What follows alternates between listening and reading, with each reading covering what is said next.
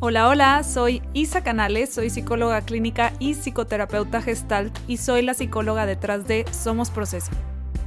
Te doy la bienvenida a La Verdad de las Cosas. Este es un podcast dedicado a escuchar historias reales de personas que están pasando por ciertos problemas para después escuchar un análisis psicológico de cada situación.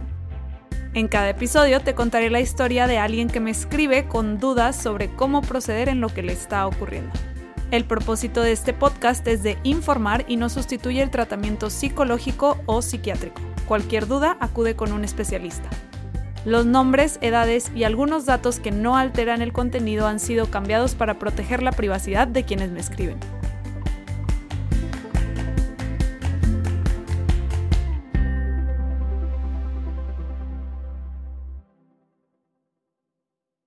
Hola, hola, te doy la bienvenida a La Verdad de las Cosas. Hoy estoy muy emocionada porque tenemos una invitada muy especial, Paola Lavín. Hola Paola, ¿cómo estás? Muy bien, muchas gracias por invitarme, estoy demasiado emocionada.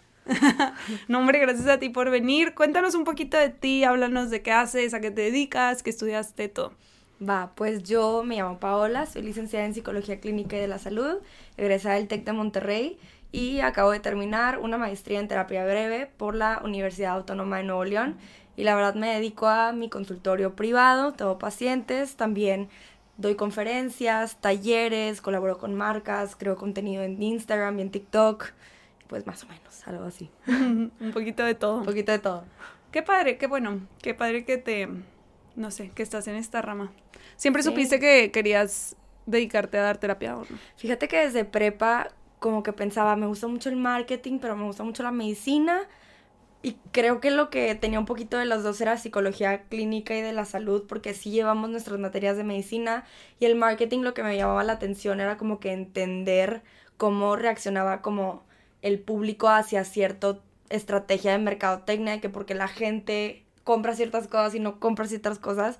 Y luego aparte yo amo mi servicio social, o sea, siempre como que, que me tocaba servir, me ponía demasiado feliz y era una sensación que nada me daba. Entonces dije, no, pues yo creo que esa es. Ahí es. Pues qué padre. Qué bueno. Qué bueno que te, que te gusta servir. Porque si no. Sí, no. Sí. Pues bueno, hoy invité a Paola para que junto conmigo analice una carta muy interesante. El tema de hoy es familias políticas complicadas. Creo que es un tema muy común. Es, es difícil, o sea, cuando eliges a una pareja, pues también estás eligiendo a su familia, sobre todo para un compromiso mayor, como ya vivir con esa persona o, o ya casarte o lo que sea. Entonces, pues como dicen, ¿no? Te casas con la familia.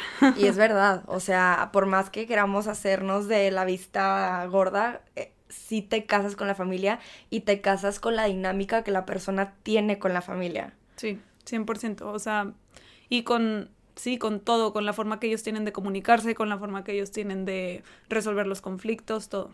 Entonces, pues bueno, vamos a ya no darle más vueltas para ya empezar a hablar de la carta primero se las voy a leer y mm, luego ya platicamos un poquito. Entonces, ahí les va. Ay. Ahí les va, ahora sí. Hola Isa, te escribo porque me he sentido en... No, a ver. Ahí está. Es que estoy ciega, una disculpa. Ya. Hola Isa, te escribo porque me he sentido en una situación que no sé cómo resolver y te juro que me ha hecho dudar mucho de mí. Desde hace un año mi novio y yo vivimos juntos. Al inicio de nuestra relación no vivíamos en la misma ciudad, por lo que tratábamos de aprovechar al máximo los días que nos veíamos. Yo pasaba mucho tiempo en su casa, que es la casa de sus papás. Tenía una relación muy padre con sus papás, específicamente con su mamá, ya que ella tiene una fortaleza interna brutal que yo siempre sentí que le faltaba a mi mamá. Todo cambió cuando nos fuimos a vivir juntos. Empecé a notar ciertos comentarios incómodos de parte de su mamá, como que desde que vivimos juntos no ve a su hijo, o desde que vivimos juntos tienen que recortar gastos, o como nunca tienen dinero porque ya no los apoya su hijo. La mamá de mi novio es extremadamente intrusiva y siente que tiene la responsabilidad y derecho de meterse en la vida de todos, y empezó a tomar varias decisiones sobre nuestra relación, tiempo y casa, sin consultarlo con nosotros antes. En general es fría y distante conmigo cuando mi novio no está. Si él está presente es muy hipócrita y me dice lo mucho que le alegra verme, me abraza, etc. La gota que rebasó el vaso para mí fue cuando, tras varias reuniones familiares a las que faltamos por cuestiones de trabajo, empecé a notar a toda su familia rara conmigo. Para no hacerte el cuento largo, me, me empecé a enterar de mera casualidad que en todas las reuniones a las que no íbamos, su mamá se ponía a llorar diciendo que por mi culpa no veía a su hijo y cuánto lo extrañaba. Obviamente, en cuanto yo, me empecé yo empecé a notar estas actitudes y comentarios incómodos, me alejé y no quería pasar tiempo con ellos. Sé que mi error fue no hablarlo con mi novio, pero sentía que iba a ser un conflicto muy grande. Ellos son una familia muégano, todos se meten en la vida de todos y creen mucho que el amor se demuestra a través del sacrificio. Me he dado cuenta que no les gustan los límites y los toman como una muestra de egoísmo. No, es que yo no ame a mi familia, claro que sí, pero crecí en una familia muy libre donde mis papás siempre me, enseñaron que yo tenía que volar y hacer mi vida. Muy diferente. Las primeras veces que lo hablé con mi novio fue caótico y terminó en él sintiendo que yo quería alejarlo de su familia. La verdad al principio me dolió mucho y lo tomé muy personal. Pero después entendí que él ha crecido con esa creencia y hasta cierto punto era normal. Cuando entendí esto hablé con él desde un lugar mucho más compasivo y honesto y la reacción fue muy diferente. Pero aún siento que para él es más importante quedar bien con su familia que conmigo. Él es muy comprensivo y siempre busca que yo me sienta bien, pero específicamente en esto siento que no logramos comprendernos. La verdad, todo este año he vivido con la creencia de que soy egoísta y poner límites está mal, aunque sé que no es así. He dudado mucho de mi capacidad para diferenciar entre límites sanos y no sanos. Creo que de cierta forma sí soy egoísta porque evito estar con personas con las que me siento incómoda. Mi, novio y yo tenemos muchos planes de casarnos y formar una familia, pero te juro que pienso, ¿y voy a tener que vivir con esto para toda mi vida? ¿Nunca voy a poder tener una relación buena con su familia? o tengo que anularme para encajar con ellos. La familia es una parte muy importante para mi novio, pero no sé cómo encontrar ese equilibrio entre ceder y ser congruente conmigo misma. Quiero entender las necesidades de mi novio y que él no se sienta que tiene que dejar sus prioridades por mí, pero ¿cómo encontramos un punto medio? Mis preguntas serían, ¿estoy mal yo al poner límites? ¿Cómo puedo estar tranquila con mis límites y diferencias? Ah, perdón. ¿Cómo puedo estar yo tranquila con mis límites y diferenciar cuándo es sano y cuándo ya no lo es? ¿Qué tanto debo ceder en la relación? ¿Cómo de manera sana puedo poner un alto a sentirme incómoda con ellos y hablarlo con mi novio? A veces siento que es una babosada y te juro que mi mamá me dice mucho que es normal y que todas las mujeres pasamos por esto. No soy una persona que se lleve mal con los demás, no me considero egoísta ni conflictiva y tengo mucho miedo de que esto sea algo por lo que podríamos terminar mi novio y yo. Gracias por leerme, Brenda.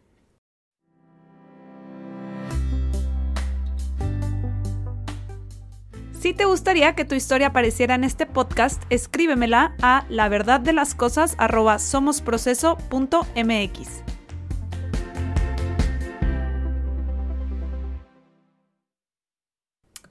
Wow.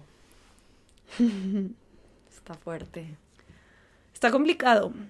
Sí, o sea, como que leyéndolo hasta, hasta acá me siento así medio invadida por la mamá de su novio, como que es, es mucho. Sí, y me dio un poquito de coraje con el novio porque idealmente en una dinámica familiar la pareja no es quien pone límites a la familia del novio.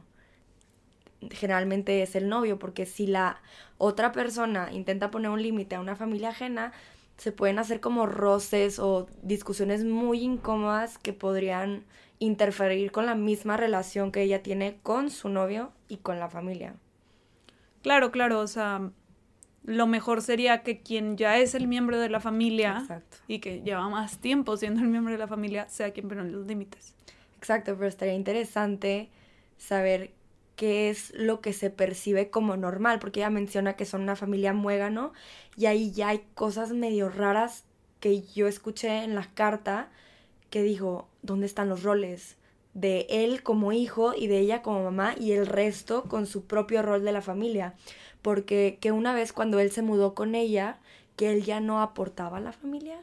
Sí, que como que ya no pagaba económicamente algo. Supongo que alguna ayuda les daba. Eso lo estoy suponiendo por lo que puso de de que la mamá se queja que ahora tienen que recortar en gastos porque su hijo ya no les ayuda. Estaría interesante saber si esa ayuda fue exigida o él lo hizo de buena fe.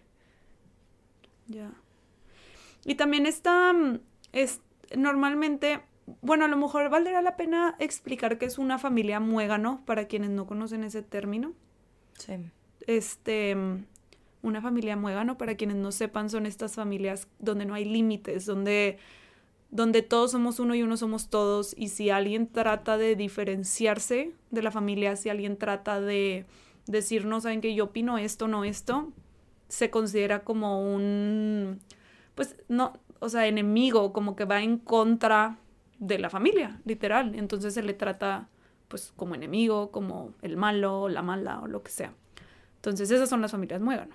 Es muy peligroso porque cuando en una familia muégano hay una dinámica familiar disfuncional, la persona que no quiere ser parte de esa disfuncionalidad, pues se ve como tú dices, como un externo, como la oveja negra, que entonces todos los problemas de la familia son gracias o por culpa de esta persona. Y en este caso particular, y estoy segura que pasa en muchos casos, suena complicado porque parece que, y dime si estás de acuerdo conmigo, el novio quiere seguir siendo parte de esta dinámica un tanto disfuncional. Sí, sobre todo porque ella mencionó que cuando intentó abordarlo con él, él como que fue muy catastrófico, como que él sintió que era o eres tú o son ellos. ¿Sabes? Sí, sí, sí. Cuando no necesariamente tiene por qué ser así. Lo que sí es verdad y que, qué risa, porque hace poquito he hablado un poco de este tema justo, que cuando tú te vas de tu familia de origen con otra persona para ya una relación más formal, ya sea un matrimonio, vivir juntos, se deja la familia de origen y idealmente la nueva familia nuclear es tu pareja y tú. Entonces, tal vez ella está resintiendo que él no le está dando esa prioridad a el equipo que son él y ella, tal vez por alguna dinámica que él regresa con la mamá o que la mamá interfiere un poco, como dijo, de que interfería en gastos en su casa, no sé cómo tomaba decisiones sin que ellos supieran, pero eso suena muy invasivo. Sí, sí, sí, definitivamente. Sí, está, fíjate que no, no era, no, no, no era consciente de que ese cambio se hacía cuando decides ya mayor compromiso con tu pareja, es como, ya, este es tu nuevo núcleo familiar, pero claro. Es que luego, cuando no es así, por ejemplo, hace poquito una amiga me platicó que tiene otra amiga, la mía, la mía, la mía, este, pero que tenía muchos problemas con eh, su novio porque ya ellos viven juntos, llevan viviendo juntos cuatro años, pero que nunca está, que siempre, o sea, ella le hace de comer y se va a casa de comer a su mamá, este, si es ya muy noche, es que está viendo películas con su familia, y es como, pues, ¿qué dónde quedé yo? Yo entonces soy para darte los buenos días y ya no nos vemos, como que no se siente mucho esta presencia ni este equipo, que es como que, porque me imagino que tiene que haber muchas cosas a gusto de quedarte pues en tu familia, como que es una zona de confort, a lo mejor pues ya tienes tu cuarto, ya tienes ahí comida preparada, no sé, como que tal vez es más a gusto, pero no le estamos dando la prioridad a la independencia económica y emocional del individuo. Claro, claro, y es que Digo, lo sano es que eventualmente dejemos la casa de nuestros papás. Es la tirada, o sea. O sea, esa es la idea. O sea, por una pareja o por ti. O sea, no necesariamente tiene que ser porque te vas a vivir con una pareja, porque luego aquí en México está mucho esa cultura, ¿no? De no te vas de la casa hasta que te cases, como. O sea, te es puedes ir antes porque qué pasa si no, no te casas nunca o qué pasa si te casas hasta mucho más grande y pues ya, ya, si te quieres salir, pues ya, Claro, o sea, creo que dependiendo de las creencias de cada quien, eso es súper válido, pero creo que nada te va a dar esta, esta free trial de entender cómo es la persona más allá de vivir con esa persona, porque a lo mejor los viajes pues son tan estimulantes y es todo muy padre que realmente no notas que el chavo siempre deja sus calcetines de que tirados o que la verdad no lava los platos o que pues él tiene una idea de que pues esta nueva casa sería como con su mamá, que ella tal vez recogía atrás de él y pues tal vez no. Es como, no, tal vez tenemos expectativas diferentes de lo que es una relación formal en pareja viviendo juntos. Sí, sí, sí, claro. Y, y está cañón porque ella, por como describe a su familia, son de límites muy claros, de de como cada quien sus cosas dentro de la unidad. O sea, hay unidad, como ella dice, los quiero muchísimo, nada más pues, o sea, yo volé y se me promovió que volara. Y a él no. Y de hecho, creo que eh, aquí vale la pena mencionar, como ya han escuchado en otros episodios, que leo la carta y siempre mando algunas preguntas de cosas que no me quedaron claras o para complementar la información. Y una de las preguntas que le hice a Brenda fue que si sabe un poco de la historia de la mamá. Y me, me, sí, yo creo que Brenda va a terapia porque tiene como que un insight muy, muy importante sobre la mamá y se los quiero leer tal cual me lo escribió. A la mamá de mi novio le tocó responsabilizarse desde muy chica de sus hermanas. Ella era la mamá de ellas y ella normalizó mucho hacerse responsable por todos y le funcionó y le ayudó a sobrevivir. Entonces, era una hija parental. Era. Entonces, ahora necesita que la necesiten, porque siempre la han necesitado, y como lo escribe Brenda, no, sé, no se me hace que lo pudo haber escrito mejor, lo, le ayudó a sobrevivir en su momento. Claro, o sea, y una cosa, y eso es bien importante, porque cuando se tiene un insight tan, tan cañón, a veces la empatía como que te sientes un poquito mal por la otra persona porque tal vez tú no viviste eso, pero ojo, no porque tú empatices o entiendas por qué alguien tal vez actúa como lo hace, quiere decir que tienen el derecho de hacerte lo que sea. Claro. ¿Sabes? Y algo como que muy clave de lo que dijo es que como la mamá siempre le gustó ser necesitada, tal vez también estaba normalizado que los hijos tuvieran como que este peldaño o esta autoridad más en la casa de lo que es un hijo. ¿No? Porque en mm. terapia sistémica vemos que en el sistema familiar están los papás acá y los hijos acá como iguales. Como en la vida cotidiana, pues nuestra figura de autoridad tal vez es el gobierno, la policía, bueno, en casa son los papás y los amigos son nuestros iguales, como nuestros hermanos. Y si esta estructura está disfuncional, en la vida también vamos a tener como que estos rocecitos, por lo cual se dice que no es lo mejor. Los roles están por una razón, entonces el hijo debe de dejar, o sea, los papás deben de dejar que el hijo sea el hijo y no responsabilizarlo con cosas que son parte del rol del papá y viceversa. Ya, claro, claro. Y, y sabes qué pensaba yo también cuando leí esta respuesta que puso.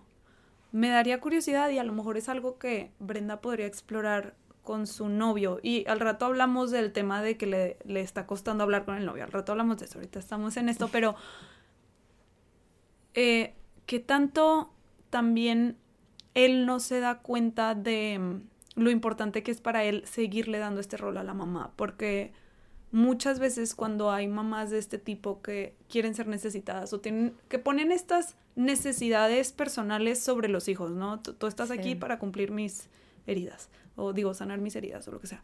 Este, a veces hay mucha culpa de dejar de cumplir con la mamá o el papá que está exigiéndolo. Entonces, si la mamá necesita ser necesitada y él se da cuenta a un nivel consciente o inconsciente de esto, cuando empieza a poner el límite es, ah, soy el peor hijo, no le estoy dando a mi mamá lo que necesita. Sí, y eso es lo más difícil con los límites. Para empezar aquí, si la mamá le gusta sentirse necesitada, eso es el rol del esposo no el hijo, pero pues los hijos, como tú dices, son más fáciles porque si es una manipulación, o sea, y tal vez es una manipulación inconsciente porque ella no se da cuenta porque es lo que necesita y lo que le ayuda a sobrevivir. Pero claro que una vez que se establece esta barrera, este límite emocional de, oye, ¿sabes qué? Ella y yo somos los que vamos a tomar las decisiones sobre nuestra casa, a lo mejor si ella tiene una llave o acceso a lo que sea, pues se corta, ¿no? Claro que la mamá, sin querer ser chantajista, o sí, no sabemos, pudiera ser como, ay, pero qué gacho, hijo, como que sin querer y se resiente la culpa, pero es muy importante recordar que la disfuncionalidad está. Pero por eso es importante primero identificarla. Claro, claro. Sí, sí, sí, empiezan a usar la manipulación por victimización que muy comúnmente es inconsciente. O sea, muy comúnmente la persona que se victimiza no se da cuenta que se está victimizando, nada más Mm, cuando te hablo con ojitos de perrito triste, me funciona, pues lo voy a seguir haciendo. No es como que piensan, déjame victimizo. En, en general, ¿verdad? Habrá quien sí. Nada más, en general, nada más les funciona y lo siguen haciendo, no piensan mucho al respecto. Claro, y como tienen límites tan difusos, ya está muy normalizado. Entonces hasta la persona podría percibirlo como pues lo que es esperado de él, aunque no necesariamente sea su rol y sin querer se está llevando a Brenda. Ok, entonces es como... Me, me, gusta mucho y de hecho por eso pensé mucho en ti para esta, esta carta, porque sé que eres sistémica y me gusta mucho cómo plantean en el enfoque sistémico todos estos roles familiares. Creo que tienen una visión muy, pues muy, no sé, muy clara de cómo funcionan los roles familiares. Creo que en parte... la verdad sí está súper interesante porque aquí, o sea, en un tema sistémico se dice que cada sistema uh -huh. es pues un sistema, ¿no? Y aquí pues podemos ver que está el sistema pareja, pero también está el sistema familiar con su pareja y su familia. Y es bien interesante porque dicen que cuando uno va a terapia, sin querer es como una tuerca, o sea, puras tuercas y como que sin querer eh, el trabajo de uno se puede ver reflejado en el sistema. El tema es que aquí nadie del sistema familiar está en terapia que sepamos. Por lo que se sigue viendo ella, normal. ¿Ella no es considerada parte de ese sistema familiar? Qué buena pregunta. No sabría. Yo me imagino que depende de cómo la familia lo perciba. Ya, sí, tiene sentido. Ah, hay una. Ahorita que hablábamos de la victimización y la manipulación inconsciente, como que me quedé pensando en, en una parte que escribió Brenda de que cuando está su novio es muy linda la suegra con ella uh -huh. y cuando el novio no está es fría y distante. Esta parte como que a mí me dio algo de coraje y ahorita me acordé porque me hace dudar un poco de qué tan inconsciente es su manipulación. O sea, ahorita sí. que ya lo estoy diciendo pienso, puede que sí sea consciente. Sí, y eso es lo más peligroso. Sí. Porque si te deja pensando como, pues realmente estás velando por el bienestar de tu hijo o nuevamente tus necesidades son primero, porque tienen que ir primero. Pero también es, o sea, es delicado porque como Brenda le dice eso. Sí, ¿no? Sin, claro. sin aparentar estar sesgada. Claro, claro. Y, y también es, es importante porque e, es, es claro el, el rencor que siente la, la suegra hacia Brenda, sí. porque al final, y tiene todo el sentido que sienta rencor, o sea, porque es, yo tengo esta dinámica familiar que me funciona, porque yo necesito que me necesiten, y eso me funciona a mí, así ha sido toda la vida, y llegas tú. Y me estás moviendo y todo. me estás moviendo todo. Pues, o sea, es, es no, o sea, que reaccione con enojo hacia Brenda me parece normal. No lo, no lo justifico, o sea, sí. no digo de que, ah, sí, pues sí, sí, enójate con Brenda, Brenda tiene la culpa. No. Pero es esperado. Pero es esperado que le, le, tenga rencor a Brenda. Y también mucho, mucho de lo que escribe me parece que son actos de como vengancitas, ¿no? Sí, o sea, y se me hace esto súper infantil y aquí pues me entra la duda de que, bueno, ¿cómo está la inteligencia emocional más allá del sistema familiar y los límites, como individualmente? Y también algo que quería mencionar... Ahí se me fue. No. A ver si ahorita te acuerdas. Sí, sí, sí, ahorita me voy a acordar. Sí, pero sí, quién sabe cómo... O sea, claramente la, la mamá, y dime, bueno, la suegra, y dime si estás de acuerdo conmigo, no se puede, no se ha sabido responsabilizar de, de lo que está haciendo con sus hijos. Ni de su rol como mamá, que como dijiste, es, yo creo que unos padres exitosos como padres son quienes les han dado las herramientas a sus hijos para poder ser independientes. Qué importante eso. Sí, y sabes qué, ya me acordé, lo que te iba a decir era que tal vez en otro contexto, con otras familias, no sé, hay una perspectiva muy bonita en lugar de ver como a este nuevo integrante, ya sea novia, novio, demás, este, como un, ay, llegaste tú y tú eres un externo, como verlo como, ay, tengo una hija más, tengo un hijo más. Tal vez en este contexto, por la historia detrás, pues sea difícil, pero a lo mejor en otros contextos sea una perspectiva que pueda ayudar mucho, de que, ay, la familia está creciendo, de alguna manera. Sí. El tema que pienso que podría surgir ahí para una persona sería que ahora tiene que compartir el tiempo.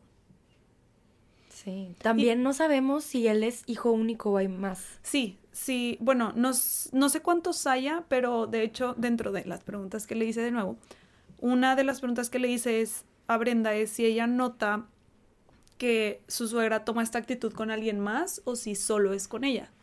Y su respuesta, ay, también me gustaría citarla porque no me gusta andar inventando. Es, aquí se las voy a leer. Su respuesta tal cual es... Uy, esta es la parte donde tal vez todo tenga clic. Mi novio tiene un hermano más grande. Él tuvo una novia que a mi suegra para nada le caía bien. Mi suegra se encargó de poner a toda la familia en contra de la chamaca. Le hacían groserías y comentarios feos, al grado que el hermano de mi novio dejó de hablarle a su mamá un año y se fue de su casa. Después de un tiempo terminaron y mi cuñado siguió con su vida, pero lejos de su núcleo familiar. Él se fue a vivir literal al otro lado del país. Hizo su, hizo su vida allá se casó y tiene familia y aunque sí, sí hablan de manera regular, tiene ocho años que no los ve. Eh, esto me llama mucho, mucho la atención porque él literal puso tierra de por medio. Qué diferencia, ¿no? Qué diferencia cuando las prioridades están acomodadas como en teoría debería de ser, porque imagínense, o sea, quienes están escuchando, si tienes novio, novia, novia, lo que sea, de años, y es esta persona que tú quieres mucho, que has compartido tanto, y que lleguen tus papás, que son personas que también pues quieres mucho, y que te que haya un ataque directo, una confrontación ahí, es como, a ver, papá, papá, o sea, no, es conmigo, o sea, acá conoces, o sea, o conoces lo que se ha permitido, las pocas y breves interacciones que ha habido, como que parecería que no quieres que fuera yo feliz para depender de ti. Y es que, ay, no sé, pienso como, me, me imagino a la mamá como a lo mejor confundida de por qué no serían felices en esta dinámica disfuncional. Todos unidos, todos unidos, todos somos unos porque no, porque no eres feliz aquí. Como que a veces cuando tenemos esta necesidad tan arraigada de por ejemplo, ser necesitada, se nos olvida que no todo el mundo necesita eso y no todo el mundo necesita que su mami le esté resolviendo todo. Oye, hasta puede ser muy estresante y sobre todo porque hay un tema de control. Ella tal vez necesita este control percibido para sentirse segura de que a lo mejor no la van a abandonar porque así lo percibe ella. Y la manera para que no me abandones pues tal vez son estas cosas, o sea, pero eso de poner a toda la familia en contra de una chavita y decir groserías, eso ya es súper agresivo y ya es una red flag ya de tu propia seguridad, ya no está, eso ya no está cool. Eso está muy fuerte. Y me llama mucho la atención conociendo esta historia que Brenda dude tanto de sus límites, como porque me, o sea, escribe mucho en la carta como no sé qué tanto, o sea, que es un límite sano y que no es un límite sano, no sé si estoy, no, lo escribe así tal cual, pero va por el lado de estoy exagerando, no estoy exagerando, o sea, lo estoy haciendo bien o mal. Y me cuenta la historia de la novia del hermano y digo, chance ya no le han gritado groserías, no sé qué groserías le habían gritado, pero suenan muy agresivos, o sea, suena a un ambiente bastante hostil en donde poner un límite se me hace como, es que cómo vas a sobrevivir si no. Claro, y también como que me entra la duda de que, que piense el hermano de lo que pasó con su hermano grande. O sea, lo ve como algo necesario que tuvo que haber hecho para pues salirse de esta dinámica disfuncional, lo ve como lo ve su mamá, de ay, qué raro que hayan hecho, como que qué tan self-aware. O como el malo de que él se fue y le valió. Tal vez, o sea, y quién sabe cómo lo hayan pintado porque suena como que todos se dicen de todo y para generar una misma narrativa. Sí. Sí, está cañón porque, mm, digo, a veces cuando tengo pacientes con temas así similares, como siempre se los explico, el, el, querer romper estos patrones familiares es, a, la, a, las personas nos gusta que las cosas se queden igual. No nos gusta el cambio. No, no nos gusta eso de, de que llegue alguien y nos, o sea, simplemente nos irritamos cuando nuestro día no sale como lo habíamos planeado o nuestra rutina, tenemos que hacer algo diferente y entonces mi rutina ya no es la misma, o sea, eso nos molesta. Imagínate cuando es, llevo toda la vida siendo necesitada y ahora no. es, va a haber muchísima resistencia a eso y es como a la gente le gusta que las cosas se queden en su status quo y si tú las tratas de mover, tú eres el malo, tú la estás regando, acóplate. Sí, creo que Brenda percibe eso y por eso se duda mucho también, como que suena que tiene una relación bonita con su novio dentro de lo que cabe, dentro de lo que platicó, y como pues ama tanto a esta persona y la admira, como a lo mejor entra este propio gaslighting de pues si esta persona es inteligente, es como, me quiere mucho, como, o sea, cómo a él sí le hace sentido. Y ahí es donde empieza tal vez como que tanta duda de que, pues tal vez estoy pasando un límite de no meterme yo allá. Cuando yo no sé si ellos tengan planes de casarse como tal, pero como ya están independizándose juntos, valdría la pena preguntarte porque era un miedo de que no sé si esto me lleve a terminar con mi novio, no sé si esto pueda ser arreglable este, pero también me gustaría, estaría padre saber cómo lo abordó con él. Porque es muy diferente abordarlo al borde de explotar a abordarlo como, ya sabes qué, vamos a hablar, pero cool. Sí, sí, lo que escribió es que primero, no sé cómo lo abordó, pero que primero generó mucho conflicto y que él sintió que estaba tratando de alejarlo de su familia y que después ella entendió la dinámica familiar y que lo trató con más compasión y que tuvieron una mucho mejor plática al respecto, pero igual no menciona que eso haya como que no, no, parece que hayan llegado a un acuerdo tal cual, sino que a lo mejor se abrió un poco más a escucharla. Sí. Eso es lo que yo entendí al menos. Este. Pero. Es como. No sé. o sea, sí, sí es muy importante y supongo que ya podemos entrar a la parte de, como que hemos estado analizando mucho a la suegra, que es, es importante, porque definitivamente es importante, creo, entender qué hace que alguien actúe como actúe para también, uno, quitarte la culpa. Sí.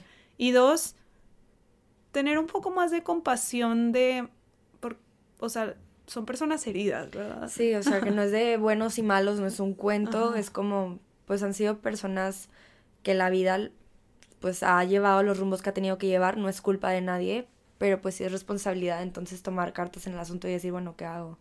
Sí, es como, o sea, también puedes, y también cuando tienes claro que está haciendo que alguien actúe como actúe, ayuda a veces a no tomarte tan personal cuando te insultan o te dicen estas cosas de, tú eres quien se llevó a mi hijo y lo estás alejando de mí, es como, ok, o sea, es su herida hablando, no tiene nada que ver conmigo. Claro. Es totalmente de ella pero sigues pudiendo, o sea, se vale que digas, pues no quiero ir, a que me están diciendo eso. Sí. También es válido. Entonces, ¿cómo recomendarías que empiece a abordar esto Brenda con su novio? Yo pienso que es muy importante que sea en un ambiente donde los dos estén relajados, donde no haya sido un día estresante ni para él ni para ella, o sea, que sea un espacio donde como que se vea el cariño que se tienen y ahí ella, de una manera muy asertiva y muy tranquila, como tal vez platicarle de que, oye, es que te quiero platicar de algo y tal vez antes no sabía cómo abordarlo, pero he percibido, es muy importante porque luego cuando asumimos o aseveramos que así es algo, ya la otra persona sin querer se pone a la defensiva. Entonces tal vez como yo he percibido que la situación es así, como que a veces siento que cuando tú no estás en la habitación, como que se me trata diferente y la verdad me duele. O sea, me duele porque no sé si estoy haciendo algo mal, yo te quiero muchísimo, yo veo un futuro contigo, pero la verdad no, no sé si tú lo ves o no sé si hay una manera en la que podamos hacerle para que ya no suceda porque sí me lastima y no quisiera que esto me pudiera llegar a afectar en otras maneras o yo este tal vez genere un conflicto que no es como mi lugar porque no es mi familia no sé si tú lo has visto, ¿qué piensas tú? Y como que abrir un espacio al diálogo para que él también pueda dar como un poquito su perspectiva, porque la perspectiva puede ser súper diferente y ahí pues vale la pena, hay que pintarle a la gente una imagen mental de lo que tú ves para que puedan un poquito, o sea, empatizar. Claro. Sí, claro. Lo, lo único que se me va a hacer, creo que va, va a ser difícil por ejemplo, es la parte de que la mamá es muy linda con ella enfrente del novio y, a las espaldas no. No sé qué imagen tenga él de su mamá, pero si la imagen de su mamá es, mi mamá es una santa que da la vida por nosotros y se merece lo mejor del mundo, puede ser difícil romper con esa imagen y que la vea como esta persona que está siendo manipuladora, está siendo hipócrita. Y entonces también creo que va a llevar tiempo que él pueda asimilar esa imagen sí. y a lo mejor ir, irlo haciendo poco a poco, no tal cual como tu mamá es una hipócrita manipuladora. Sí. es como más de, ay, fíjate que cuando te volteaste pasó esto y me sentí muy incómoda. Y ya, ahí queda. Como que poquito a poquito. Siento que si nada más es de que tu mamá es esto que para nada es la imagen que tú tenías de tu mamá, va a ser de que. Claro que no. Claro que no, claro. Esa no es mi mamá. Sí, también como con mucho respeto, como si a lo mejor él llega a decirle que claro que no, o yo no lo vi. Es como seguir reiterando de que, mira, yo sé que es tu mamá, o sea, yo sé que tú lo quieres mucho, mi intención no es causar ningún drama, este, solamente pues sí te quiero comunicar lo que pasa, porque si yo no te digo, pues no te enteras. Somos un equipo, o sea, queremos estar bien, queremos nuevamente regresar a que es ellos contra el tema y no ellos contra ellos. Porque a veces es bien fácil olvidar eso y ya se hace la Guerra Mundial 4. Sí, ah. sí, sí, sí, definitivamente. Y, por ejemplo, cuando llegue este punto, porque nada más porque él dice que él así lo percibió la primera vez que lo hablaron de me estás tratando de alejar de mi familia. Ahí como, ¿cómo le reiterarías? Como, esa no es mi meta.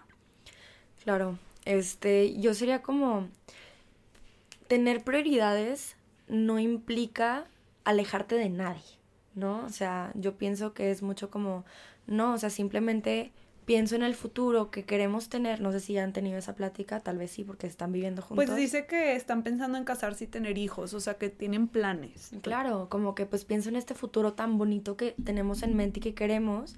Y sí me pongo a pensar si sería posible, porque tal vez, no sé, o sea, es que yo he visto familias que son así, o sea, de verdad que no sé, es el 15 años de la hija y ella quería un vestido azul, la mamá no, es rosa y que todos en la familia, pero es el 15 de ella, ¿no? Es Rosa.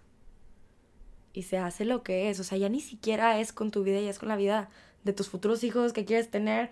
Entonces, sí es como, no sé, tal vez cómo pudiera parafrasearlo, porque a lo mejor él se puede agarrar de, pero pues no estamos ahí. Como a lo mejor cruzaremos ese puente cuando llegue, pero tal vez sí hacer este énfasis de que yo sé que cuando tú te casas también te casas con la familia, tú con la mía, yo con la tuya, y me gustaría que esto fuera lo más saludable posible. Sí, aparte pienso que mm, eh, ha de...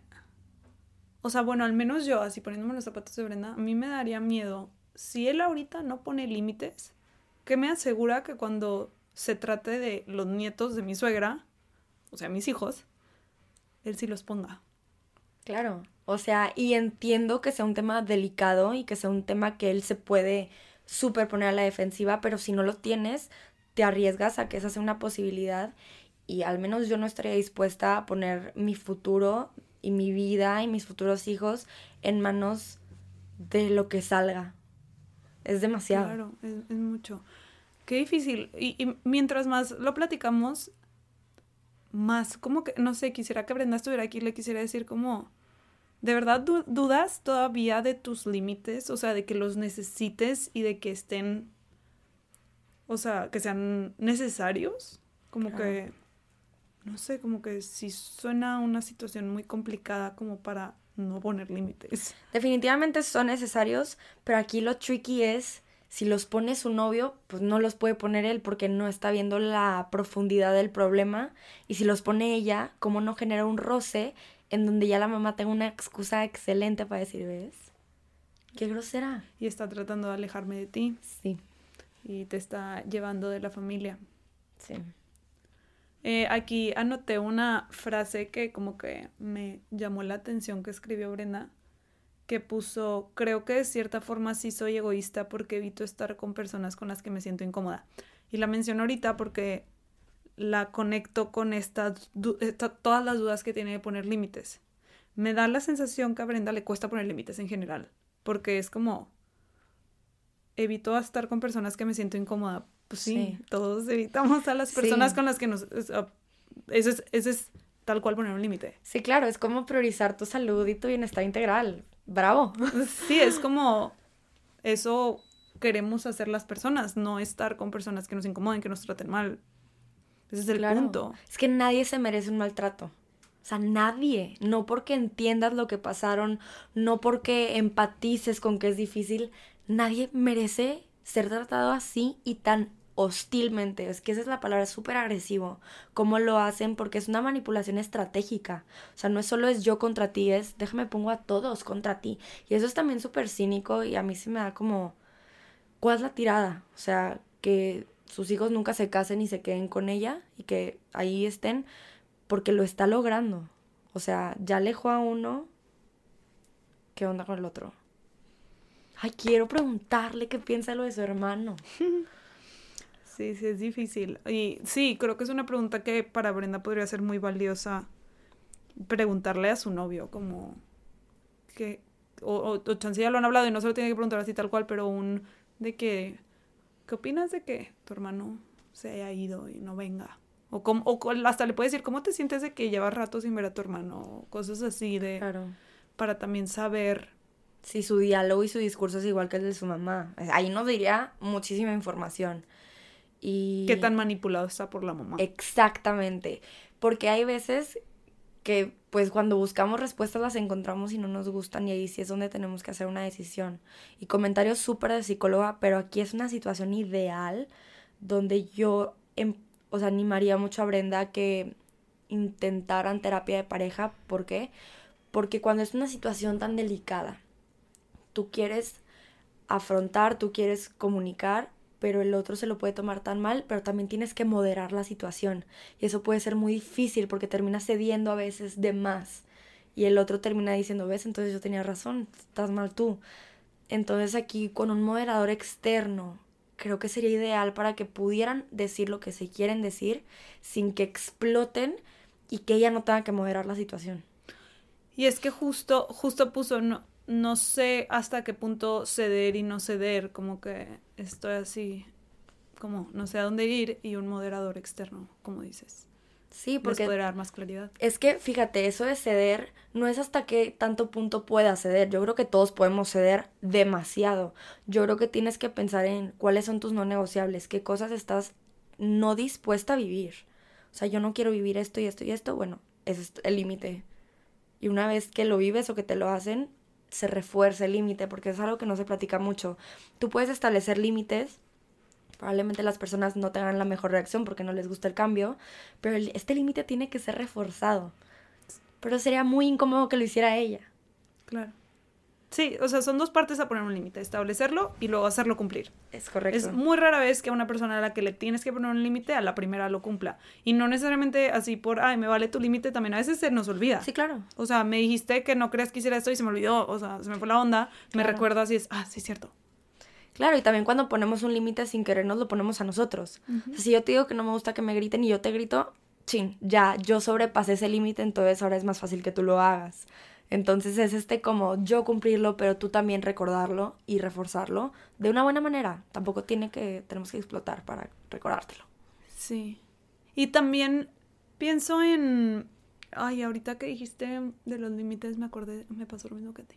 Se me fue lo que. Ahorita te acuerdas. vas Sí, a ver. ahorita me acuerdo. ahorita me acuerdo, pero sí, entonces es poner límites y no sé, como que respecto ya a la al resentimiento de su suegra, ya me acordé lo que iba a decir. A veces creo que lo vemos muy blanco-negro, el típico pensamiento dicotómico que es ver las cosas blanco-negro, sí o no. No se trata de de mm, o ya yo nunca voy con tu familia o ya o siempre voy claro.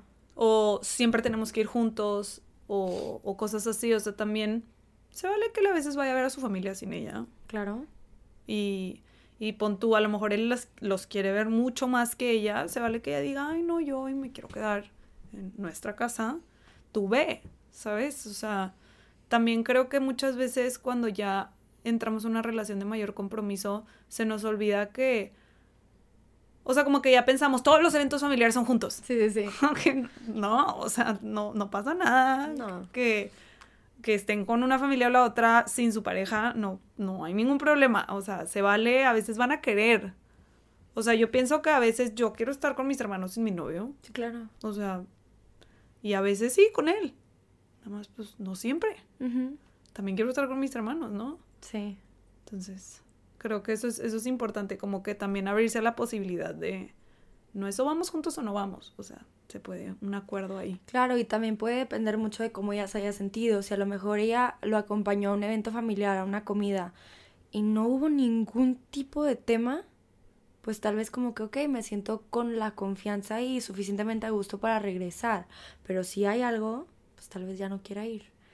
Yo soy mucho de la idea de que tenemos que dejar que las personas sufran las consecuencias de sus acciones. Si me tratas mal, me tratas mal y yo sigo viniendo, yo sigo viniendo, es como estoy dando un mensaje que está bien, está permitido y creo que la persona, todos tenemos que sufrir las consecuencias de lo bueno que hagamos y de lo malo que hagamos para poder aprenderlo y consolidarlo. Sí, sí, creo que es muy importante eso que dices, es como, como no, no dejar que este tipo de comportamientos que son disfuncionales para ti pasen sin ningún tipo de consecuencia. Sí, no. Y aquí también va para el novio, no solo para la mamá. O sea, porque tal vez para la mamá el que ella venga pues es un reforzador negativo, es como... Mm". Pero para el novio también tal vez es un reforzador positivo, entonces no sabemos ahí cómo sería y cómo... Claro. el tema conductual. Sí, sí, sí todo eso se complica. Quiero, quiero pasar a, a lo mejor a responder las preguntas. Ya nada más, bueno, antes de responder las preguntas de la sección de este podcast en el que respondemos las dudas, em, creo, creo que sí me gustaría hablar un poquito de cómo lidiar cuando una persona está resentida contigo y ni siquiera es tu culpa. O sea, de, por ejemplo, tú despiertas, tú tocas una herida mía sin querer, o sea, tú eres exitosa, yo tengo este tema de que he fracasado varias veces y entonces me duele tu mera existencia.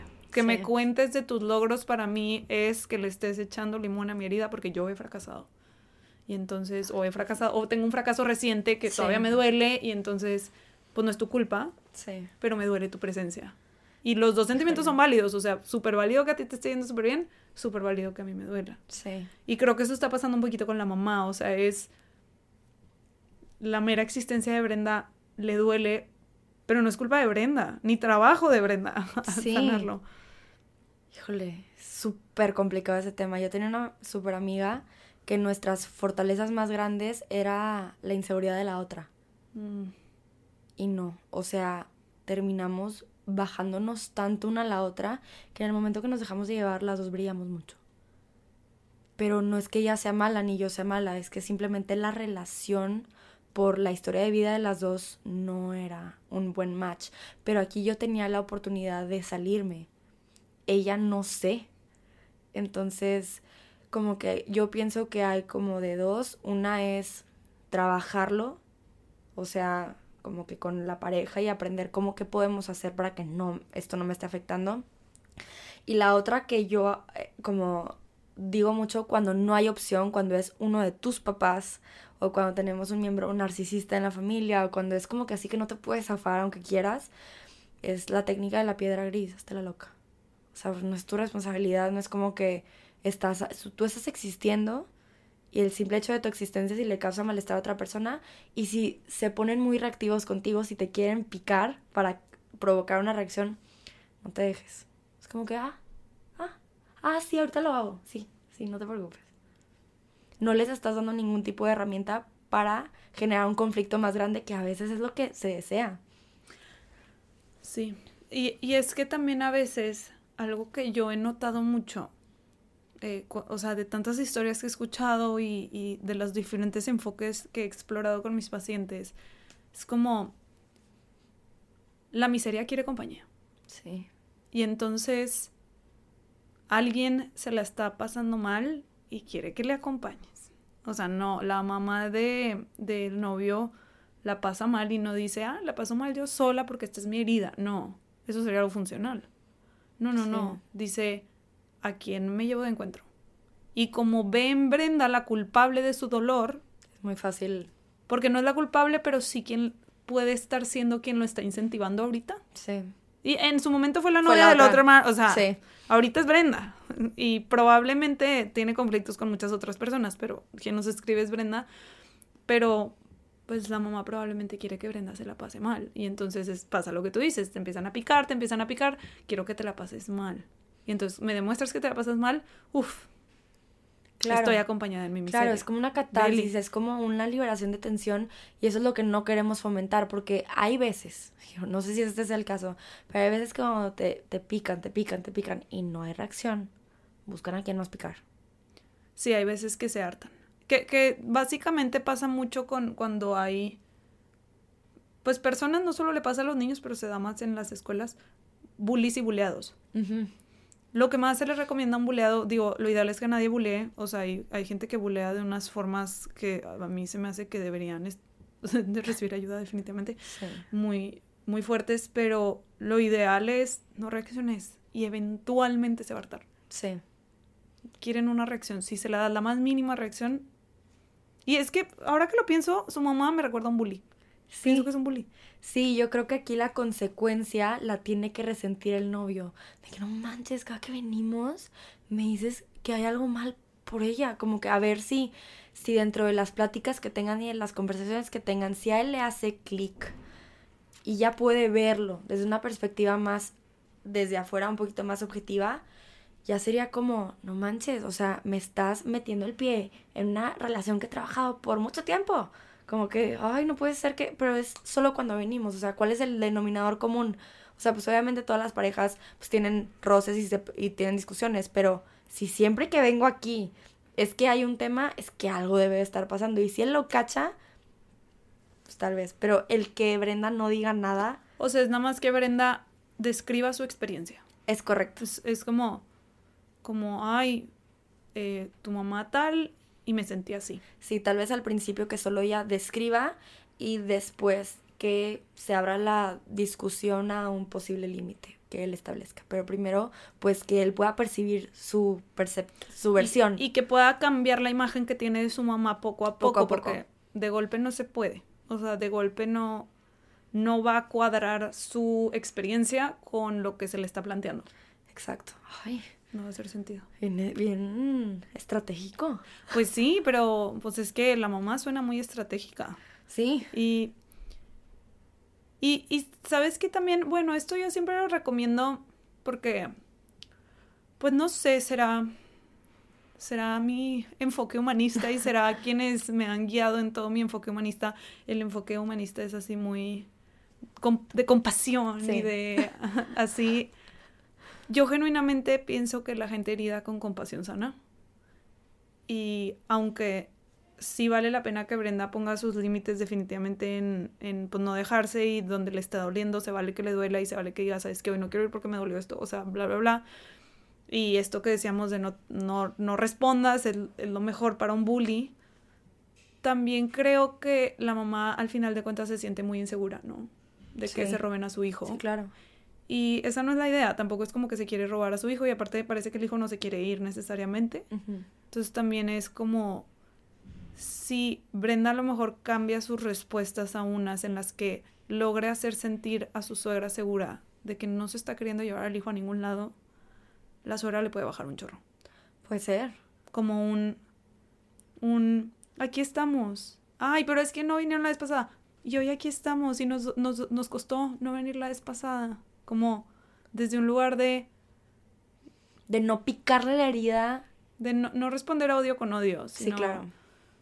Neces o sea, para mí la gente herida, como ya dije, necesita compasión y amor y es como...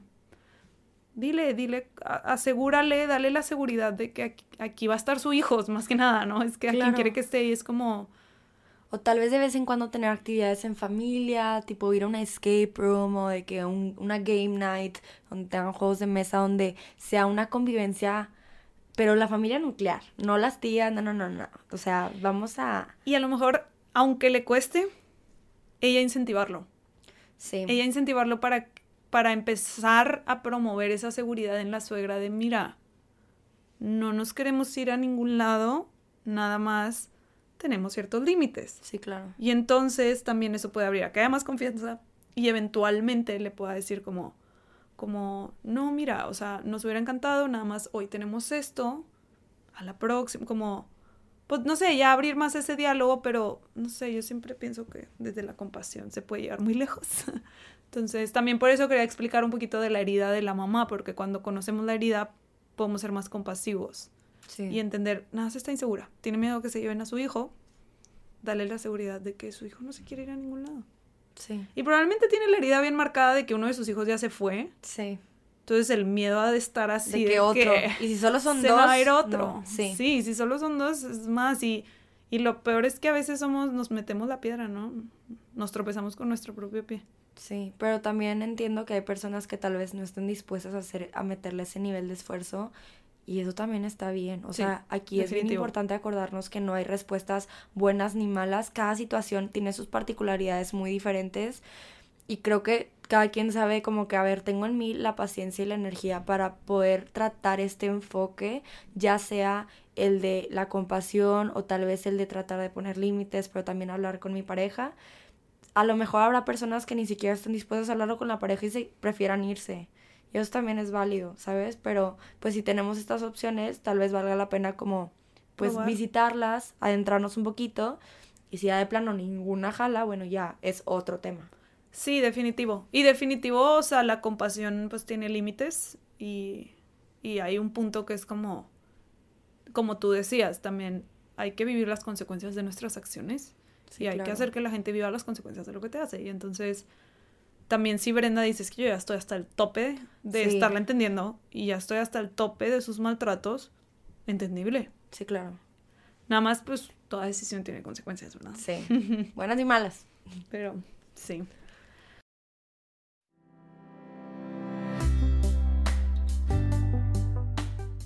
Si te está gustando el podcast, suscríbete para que no te pierdas ningún episodio y te invito a dejar una calificación para que más personas puedan encontrarlo.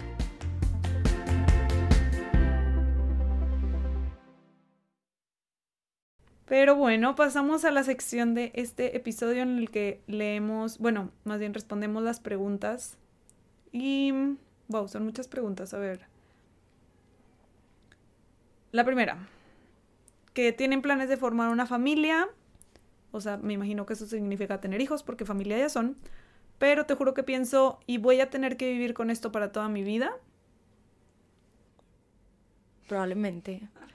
O sea, probablemente por el hecho de que la dinámica familiar pues lleva años, como tú dijiste, o sea, desde que desde la desde la mamá cómo tuvo que sobrevivir hasta ahorita cómo se ha manejado con sus hijos y si él tiene un hermano más grande que ya está casado, pues me dice que los hijos son grandes.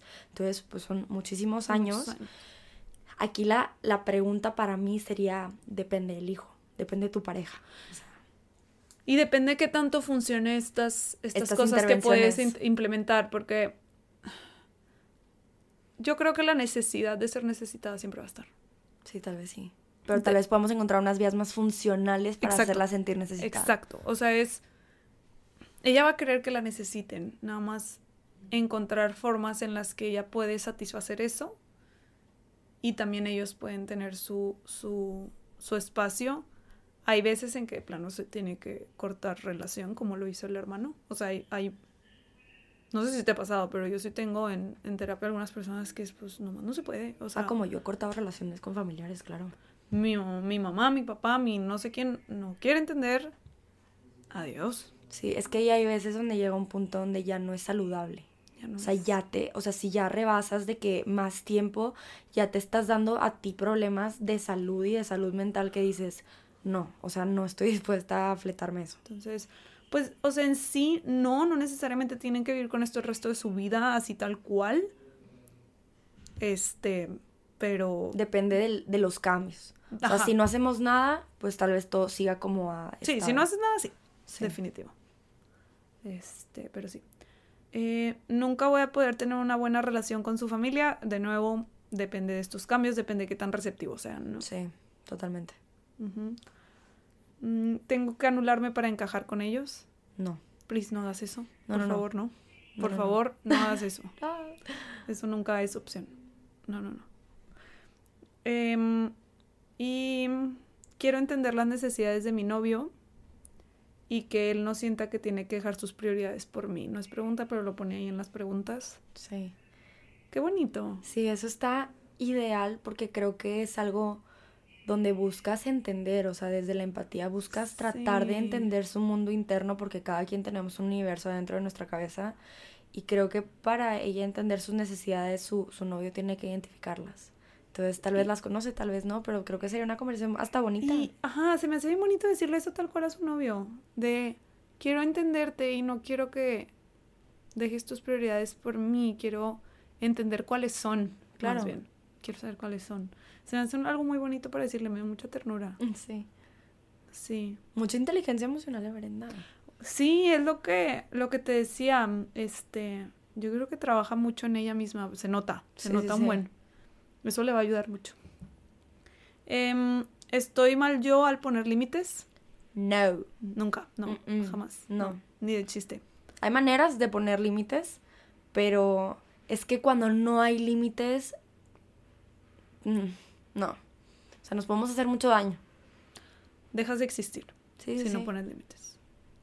Y lo que decías, hay maneras de poner límites a veces, a veces, o sea, a mí me ha pasado y conozco mucha gente que le ha pasado que de plano a veces ya no hay de otra más que ya no quiero esto. Sí. Me voy. Y suena cruel, pero es como te traté de poner tantos límites de tantas formas, traté de que esta relación funcionara de tantas formas y no me escuchaste, no no quisiste que pues ya no puedo, ya no puedo. Sí, claro, y no como una táctica manipulativa de pues me voy, si no lo haces me voy. No, es literal de que agarro mis cosas y ya me fui.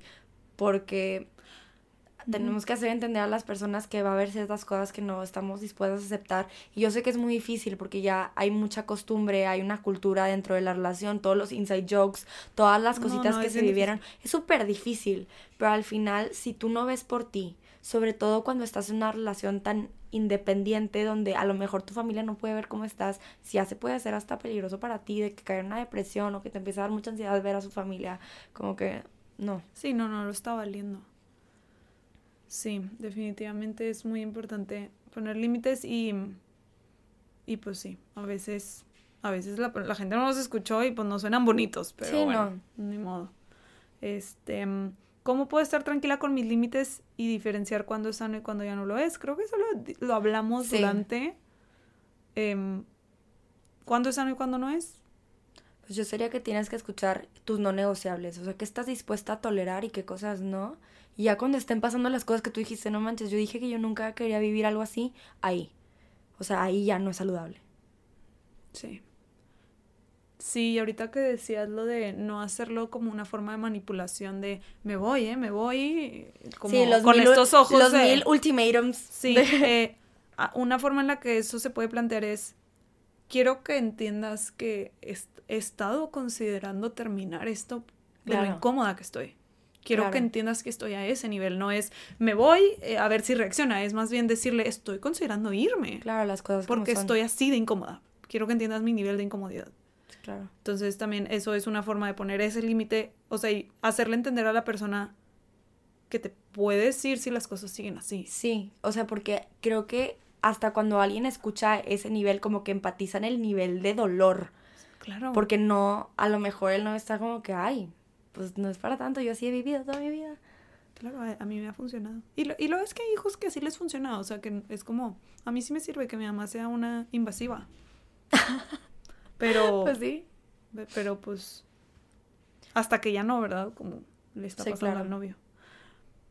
Eh, eh, ¿Cómo de manera sana puedo poner un alto a, o, a sentirme incómoda con ellos y hablarlo con mi novio? Pues eso también ya lo platicamos durante todo el episodio. Sí. Hasta Paula te dio ejemplos puntuales de qué decir, que puedes obviamente parafrasear según tu personalidad y tu estilo. Sí, claro. Eh, sí, siempre se puede parafrasear todo. Y no sé, digo, esto ya no es pregunta, pero sí lo quiero mencionar. Puso, a veces siento que es una babosada. Ay. No es. No es. Me dio, me dio, o sea, me dolió leer eso. De verdad, me dolió. Sí. Eh, aquí, o sea, yo tengo una regla en terapia, pero realmente aplica siempre, que es como todo lo que sientas siempre va a ser válido. Lo que hagas no. Pero todo lo que sientas siempre es válido porque las emociones están con nosotros desde hace miles y miles y miles de millones de años porque nos ayudan a sobrevivir. Literal se ha visto que han examinado las lágrimas cuando alguien está triste y se ve el cortisol. O sea, cuando lloras, literal, sacas el estrés por los ojos. Entonces, cuando tu cuerpo te habla que la manera de hacerlo es por los sentimientos y las emociones, escúchalo. O sea, no es para tanto, para nada. Sí, y al final el, el enojo en particular es una emoción que nos sirve para poner límites.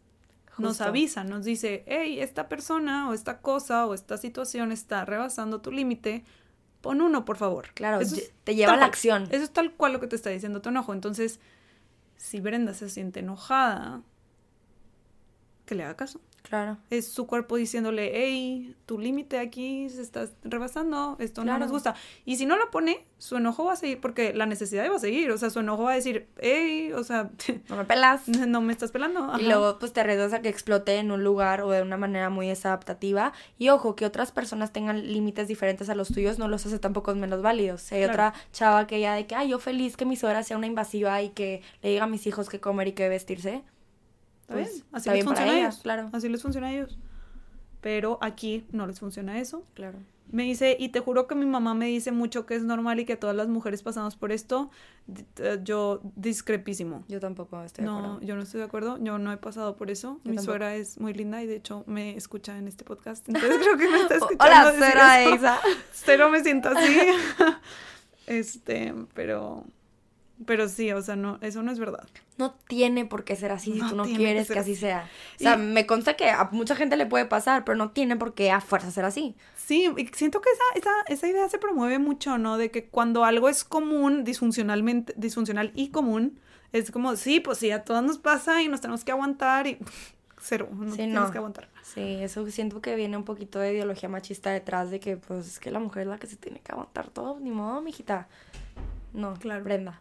Claro, no, Te hablo a no, ti, Brenda. No, no tienes que aguantarte. No, no, no. Y, y ya, no soy una persona que se lleve mal con los demás, no me considero egoísta ni conflictiva y tengo mucho miedo de que esto sea algo por lo que podríamos terminar. Entiendo tu miedo. Híjole, yo soy una persona, la verdad, no me gusta la confrontación, pero siento que soy muy buena confrontando. Entonces, tal vez para mí no sería tan, tan, pues que no sé, o sea, es que es una situación muy particular por la reacción que ya tuvo tu pareja y sobre todo si eres una persona que no eres conflictiva y que te cuesta como que poner límites y en juego está tu relación, claro que me imagino que esto debe de ser súper delicado y muy complicado, pero siempre, sobre todo en esta situación, va a ser mejor hacer algo. A permanecerte callada porque esto que sientes no se va a ir porque te afecta. Claro, sí, sí, definitivo. Me gusta eso que dices y, y veo mucha esperanza porque veo que se quieren mucho, Brenda y su novio. Sí. las necesidades, top. Ujú. Sí. Pues bueno, creo que tú, ¿hay algo más que te gustaría agregar? Pues el simple hecho de que hayan estos espacios para visibilizar estas historias que tal vez son muy comunes, pero a lo mejor no, no se platican mucho entre amigas, porque es como que, ay, yo no quiero que mis amigas piensen mal de mi suegra ahora, o peleas con el novio, es de que, ay, no quiero que lo terminen odiando, porque a veces así es el pensamiento dicotómico de que o es bueno o es malo, ¿no? Entonces, qué padre que haya este espacio para como visibilizar que no hay buenos ni malos en las historias, simplemente es gente que ha tenido experiencias diferentes y creencias diferentes y que están encontrando la manera de poder convivir en una manera saludable. Está padrísimo, me encanta. Gracias por la invitación. Ay, gracias a ti por venir. Me encantó tenerte y me encantaron todos tus insights. Yo sabía que, que tu enfoque sistémico y tu cerebro inteligente iban a ser súper buen match para esta historia y para Brenda. Espero que le ayude y a quien sea que se, se sienta en una situación similar y o que es su propia mamá, ¿eh? O sea, no Sí. solo, o sea, que más bien se identifica con el novio de Brenda y no tanto con Brenda o son la mamá invasiva para que lo consideren también Sí. que pueden Ay. terminar alejando a sus hijes. No había pensado la posibilidad de que... Sí, sí, sí. ¿También? De que puedan estar escuchando. Sí, claro. O sea, si te das cuenta que como que la gente se tiende a alejar de ti o cosas así, como que mm, Tal vez hay puede que ser un poco, puede ser un poco invasiva a veces, a lo mejor. No sé, evalúalo. Sí. Pero bueno, pues muchísimas gracias por venir. Gracias No, por la invitación. Oigan, y si les gustaría encontrar a Paola en redes, la pueden encontrar como paola.lavin con b LPS para que vayan y la sigan. De verdad, su contenido a mí me encanta, es súper interesante y de muy buena calidad.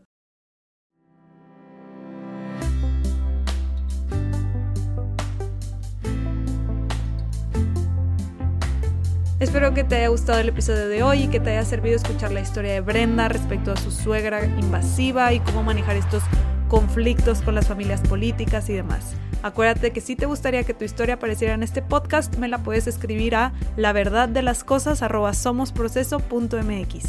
A mí me puedes encontrar en redes como Somos Proceso en Instagram, TikTok, Facebook y Twitter. Hasta la próxima.